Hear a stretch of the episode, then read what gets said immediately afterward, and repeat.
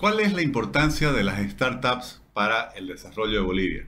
Vamos a conversar en este episodio con Francisco Javier Román Roy, quien ha escrito un interesante artículo al respecto que se ha publicado en Ideas y Debate, el número 14, denominado justamente las startups en Bolivia como motor del desarrollo. Francisco Javier es emprendedor, CFO y cofundador de justamente una startup muy conocida, Tu Gerente, bueno, una persona muy activa promoviendo el ecosistema emprendedor en el país, graduado en Management por la Universidad Pompeu Fabra de Barcelona. Francisco Javier, primero felicidades por el ensayo y muchas gracias por aceptar nuestra invitación. Muchas gracias por invitarme. Siempre un placer estar acá y también formar parte y poder comunicar estas ideas. En realidad, eh, lo importante de este ecosistema es que muchas personas que sientan que quieren aportar sean parte y, es así como vemos que podemos granito a granito armar todo un, desierto enorme. Francisco Javier, hace muchos años que se hablaba de, emprendimiento y se sigue hablando, obviamente, y hay emprendedores en distintos rubros, pero ¿cuál es el fenómeno de las startups? Primero a, nivel global y obviamente cómo ha llegado al país. Bueno, para entender primero el contexto tenemos que ir hacia una base eh, y siempre aclarando una diferencia entre qué es una startup versus qué es un emprendimiento. La principal base es que una startup eh, generalmente tiene un componente tecnológico, una empresa que tiene un componente tecnológico importante, porque al final en lo que se basa y lo que se diferencia una startup es que son estas empresas que consiguen escalar y ser grandes en un periodo muy corto de tiempo. A veces pueden permanecer en esa promesa durante años, pero llega un punto en el cual hace clic y explotan y crecen, y es ahí donde podemos ver todo este impacto que se genera en empresas tipo Uber, Airbnb, más atrás en el pasado, viéndolo más, más un contexto histórico, vemos por ejemplo cómo estas no estaban en software porque no existían las bases suficientes para hacer software y estaban más basadas en hardware. Entonces ahí es como aparecían eh, Apple, Microsoft, especialmente con las computadoras y fueron generando distintas formas de que sentaron las bases para que aparezcan otras startups. Y dentro de ese punto de vista histórico, hay ciertos hechos que han sido muy importantes. Uno de ellos, por ejemplo, fue la creación de Amazon Web Services, AWS, que a comienzos de los 2000 hizo que los costes de servidores bajen muchísimo. Entonces, empresas que no necesariamente estén demasiado financiadas se podían crear. Y es ahí donde, donde tenemos un boom de, lo, de las startups que son software. No todas son software, la mayoría en promedio va a ser software, pero mientras cumpla ese potencial de crecimiento en un periodo corto de tiempo, esa gran escalabilidad, estamos hablando de que eso sí son startups.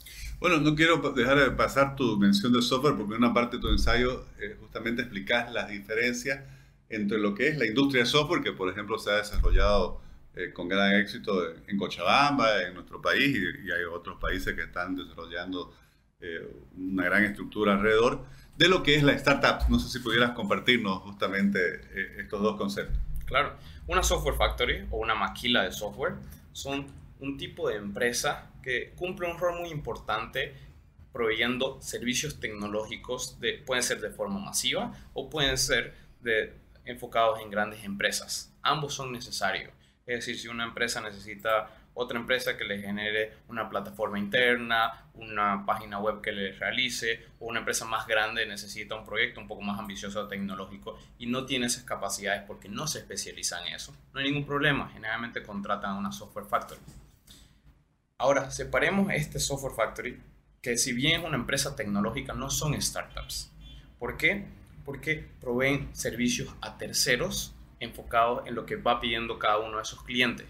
En cambio, una startup crea un producto o crea un servicio distinto que está retando lo que ya existe en el mercado y está diciendo, esta es una forma más eficiente o esta es una forma más innovadora o esta es una forma que, que es más inclusiva, que, que cambia el paradigma de cómo estaban funcionando las cosas. Entonces, en esencia, una maquila de software es una empresa que provee servicios tecnológicos, mientras que una startup es, un tipo de empresa que reta el status quo de lo que está pasando y dice esto puede ser mejor de esta manera y es por eso que inherentemente tiene cierto componente de innovación. Hablabas de escalabilidad y financiamiento, dos temas que tocas en tu ensayo, y siempre que se hablaba antes del fenómeno de las startups del emprendimiento, siempre la, gran dificultad era cómo financiar esa idea, ese proyecto, esa iniciativa, generalmente de alguna persona joven que tenía eh, ese sueño de llevar adelante un proyecto, pero no se quedaba trunco porque no podía conseguir el financiamiento. Las startups parecen haber, eh, no sé si solucionado o haber encontrado, por así decir, el camino para captar financiamiento y poder crecer. Creo que estamos en el inicio de una nueva era, capaz de lo que podemos llamar de la primera era del ecosistema de startups de Bolivia, en el sentido de que ya hay una base de startups que son potables, que son financiables y varias de las cuales han recibido buen financiamiento, que están subiendo de nivel, están creciendo a buen ritmo. Varias van a morir si es natural que varias, varias vayan a morir, pero varias también van a perdurar y van a crecer internacionalmente. Entonces estamos viendo que ya están esas bases en cuanto a talento y en cuanto a financiamiento más temprano. Y lo que vemos aquí es que existe un movimiento muy interesante de dos actores. Uno son los angels o los inversores ángeles, que son personas individuales que colocan dinero y tienen la predisposición para ayudar a sus negocios. Y otro son una categoría que denominamos en, un estudio que presentamos eh, en el año pasado, que son los llamados corporate angels o los ángeles corporativos. Son empresas que no han creado una unidad aparte para invertir, pero aún así han invertido en startups, utilizando los fondos de la empresa. Y esto, estos dos actores cumplen un rol súper clave. Justamente en tu ensayo hablas en, una parte de la eh, sofisticación, por así decir, de los mecanismos de financiamiento. ¿Cómo, ¿Cómo estamos en Bolivia en este proceso? Hemos avanzado bastante.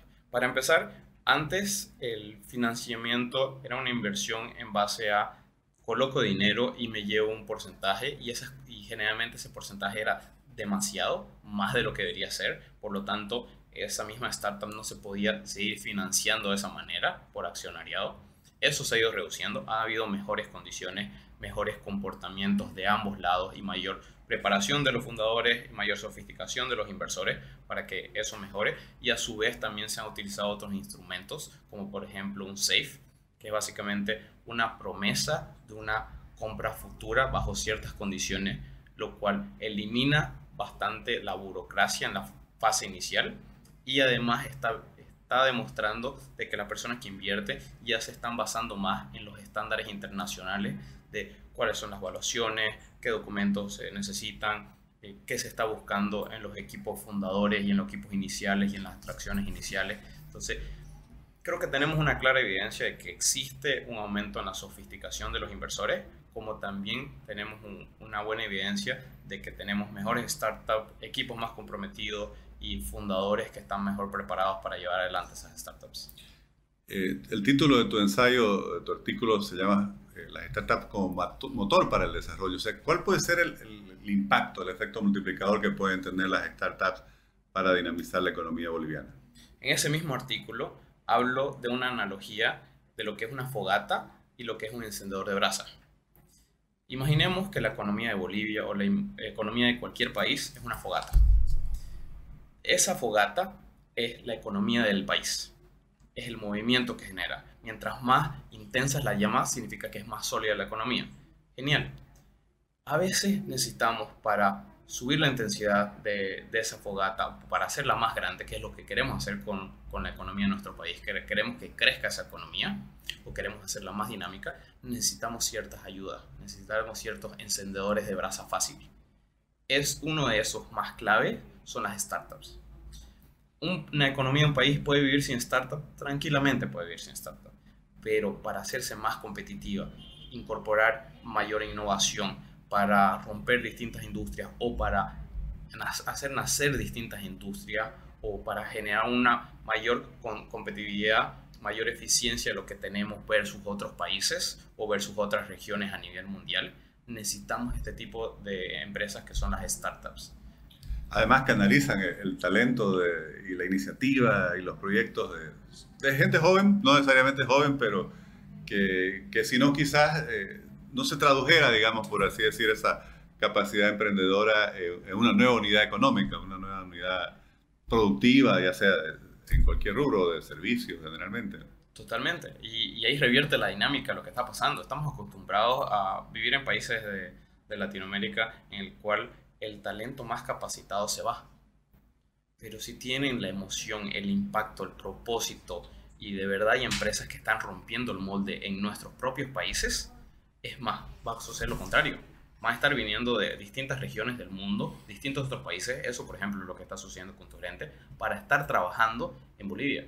Están trabajando en distintos países de Latinoamérica porque es ahí donde hay que estar. Esas personas sienten el llamado. Entonces estamos trayendo divisas, sí, estamos trayendo talento, estamos haciendo junto a las startups que haya una mayor inclusión, mejores condiciones para la sociedad, mejores servicios, porque al final, mientras a más startups le vaya mejor, a la sociedad nos va a ir mejor.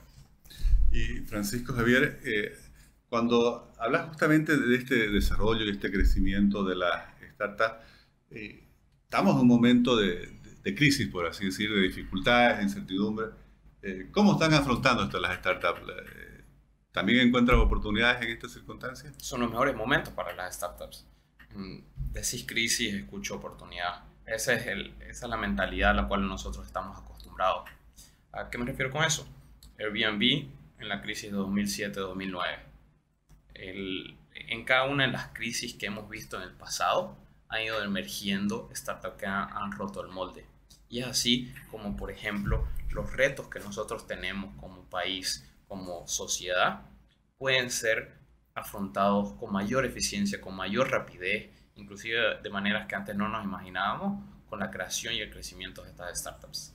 Y hablabas eh, de que bueno, las startups son una forma, de un medio de retener el talento, de captar talento, pero también tiene una gran vocación internacional, porque sin dejar el país, entre ellos tu gerente de, donde sos cofundador, tienen, por así decir, eh, las startups, startups muy rápido esa, esa iniciativa, esa ansia de, salir ya a otros mercados. Totalmente. Esto me parece ser una característica de, de las startups que no se da en la empresa tradicional tan rápido ir a buscar a instalarse en otro mercado. ¿no? Sí, y, y, hay dos componentes muy importantes para esa pregunta. Eh, uno es que Bolivia tiene mucho más potencial de que nos imaginamos y, que podemos valorar de verdad lo que tenemos. Y dos, es que las startups inherentemente se enfocan con una visión global. Es decir, monta un negocio para pensar que por lo menos resuelva el problema en Sudamérica o en Latinoamérica. Entonces, sí se está buscando que se sea competitivo a nivel internacional desde inicio simplemente lo que se está probando es que está funcionando en el mercado local, que se genera la atracción y los ingresos en ese mercado local y también se capta la atención del financiamiento para conseguir y tener los fondos combinados junto a los ingresos para poder expandirse.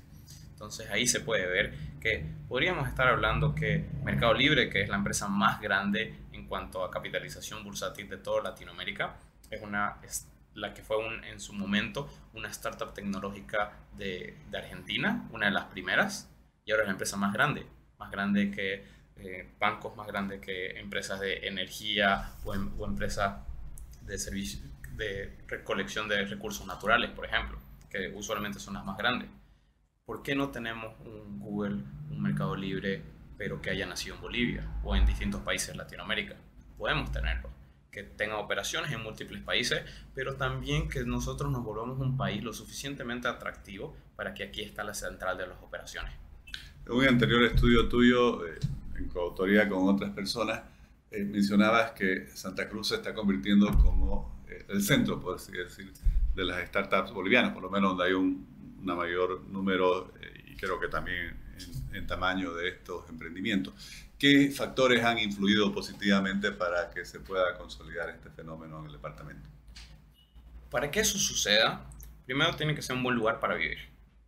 Porque no, no se basa solo en inyectar capital y en tener tecnología. Tiene que ser un lugar en, el cual las personas quieran vivir. Por lo tanto, tiene que haber una calidad de vida relativamente alta y también un horizonte de prosperidad. Y creo que ese aire, ese ambiente se vive aquí en Santa Cruz. Y eso es algo muy importante. Lo vemos con la migración local, la migración inclusive de los países vecinos o las regiones vecinas hacia Santa Cruz. Existe un fuerte movimiento y el principal crecimiento poblacional es por inmigración hacia Santa Cruz. Y eso genera un mayor pool de talentos, un mercado creciente, un una mayor potencia junto a otras características muy peculiares de Santa Cruz, como por ejemplo, existe una gran capacidad para que algo se ponga de moda y tenga ese ímpetu y ese movimiento que al principio puede ser la diferencia entre el éxito o el fracaso y se tiene ese impulso que te genera el momentum para seguir creciendo. Además de eso, se, se, tiene bastante predisposición a probar nuevos productos, a probar nuevos servicios. Es un buen mercado de testeo, un buen mercado de inicio y tiene suficiente tamaño como para tener una monetización muy interesante. Y yo creo personalmente que a largo plazo puede ser una de las principales ciudades y, la tecnología va a ser uno de esos principales componentes, unido junto a que sea un hub de, de movimiento de transporte aéreo, transporte de bienes, todo esto va a hacer que sea mucho más potente y vamos a ir teniendo ya no solo un ecosistema de startups, sino un ecosistema de startups que también va a haber ciertas especializaciones hacia retail, ciertas especializaciones hacia la ganadería, hacia el transporte, hacia el transporte, hacia la logística, hacia la finanza. Y lo que más nos conviene es pensar como país que aquí en Santa Cruz podemos ser más eficientes porque al final, si todos viviesen en la región metropolitana de Santa Cruz y están relacionados con esta industria, se forma un clúster mucho más potente. Una persona que estaba trabajando en una startup, después se va a trabajar otra startup y así comienza la polinización de información y mejora la competitividad. Francisco, y este es un fenómeno relativamente eh, cercano, digamos, en el tiempo en, cuanto a su dinamización. No sé si podríamos hablar que todo este proceso, 5, 6, 7 años. Exacto, max, máximo. ¿Cómo ves los próximos 5 años para el, el, ecosistema? Ya dabas algunas ideas de por dónde podría crecer. Eh, ¿Qué futuro ves para la gente que nos está viendo y que justamente está pensando y insertarse en este mundo de las startups? Bueno, lo primero es, mm, si está en regiones cercanas, mudarse a Santa Cruz Creo que ese es un buen inicio para conocer de verdad cómo aquí se tiene una, una vibra distinta. Y, y, lo de las personas que tengan el capital para invertir, el ver que eh, es un buen momento durante la crisis, una gran oportunidad para invertir en este tipo de negocios. Simplemente uno tiene que saber hacer el filtro como en todas las ocasiones. En estos próximos cinco años, el, yo proyecto que habrá un mayor incremento en las inversiones y vamos a tener un crecimiento que va a comenzar a ser exponencial en las inversiones. Y principalmente estoy hablando de inversión local. Los fondos internacionales ya han puesto el ojo, han realizado inversiones en Bolivia y están y continúan creciendo. Con las distintas personas del equipo Tu Gerente cuando viajamos, Santa Cruz, Bolivia, ya es un nombre que comienza a sonar cada vez más en la tercera semana de agosto ya tenemos Santa Cruz Startup Week como una de las semanas en la cual tenemos el BC y tenemos distintos eventos que son importantes y ponen a Santa Cruz y a Bolivia en el mapa. Vamos a tener un mayor incremento de la inversión, el pool de talento está creciendo un montón, las nuevas generaciones, inclusive generaciones mayores, están viendo como una, una alternativa muy real el trabajar en estas startups. vamos a comenzar a tener las primeras startups que van a crecer a un gran tamaño. Y es así como también vamos a tener los primeros casos eh, locales en el cual una startup o varias startups compiten con jugadores que llevan 50, 80, 100 años en el mercado y, y, va a ser una dinámica bien interesante que al final a quien más va a ayudar va a ser la competencia, lo que ayuda es al mercado, va a ayudar a la sociedad. Francisco Javier, muchísimas gracias por compartir justamente las conclusiones de tu estudio. Repito, las startups en Bolivia como motor de desarrollo, en el número 14 de Ideas y Debate. Pueden verlo tanto en el portal público.bo como también en la página web de Fundep. Muchas gracias y felicidades por todo lo que están logrando. Muchas gracias por tenerme. Gracias.